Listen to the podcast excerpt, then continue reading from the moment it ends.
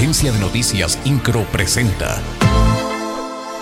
Resumen informativo. La magistrada presidenta del Tribunal Superior de Justicia, Mariela Poncevilla, dio a conocer que este próximo lunes se reanudará la audiencia intermedia por el caso del feminicidio de la niña Victoria Guadalupe. Indicó que en esta se aceptará la acusación y pruebas por estos hechos que se registraron el pasado 14 de abril en el fraccionamiento Paseos del Marqués. Señaló que también se determinará la fecha de audiencia de juicio en donde se dictará sentencia para el inculpado. Al menos hasta noviembre de 2022 se registraron 237 casos de suicidios en el estado de Querétaro, esto de acuerdo con los datos de la Fiscalía General del Estado. La jefa del Centro Estatal de Salud Mental indicó que este incremento se ha registrado en la población general, pero confirmó que la población de adolescentes es el grupo de atención siempre constante y que también los adultos jóvenes.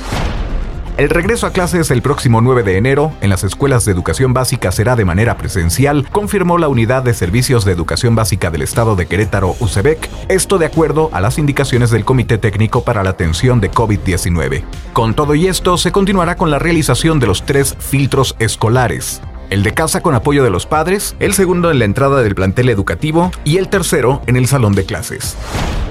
Elementos de la Policía Municipal de Querétaro lograron la detención de un sujeto que es señalado como el autor de varios asaltos a ciudadanos en la capital del estado, luego de que el jueves por la tarde fuera ubicado circulando a bordo de su motocicleta en la calle Damián Carmona. El aseguramiento se dio durante el operativo de Reyes, implementado por autoridades en la ciudad de Querétaro.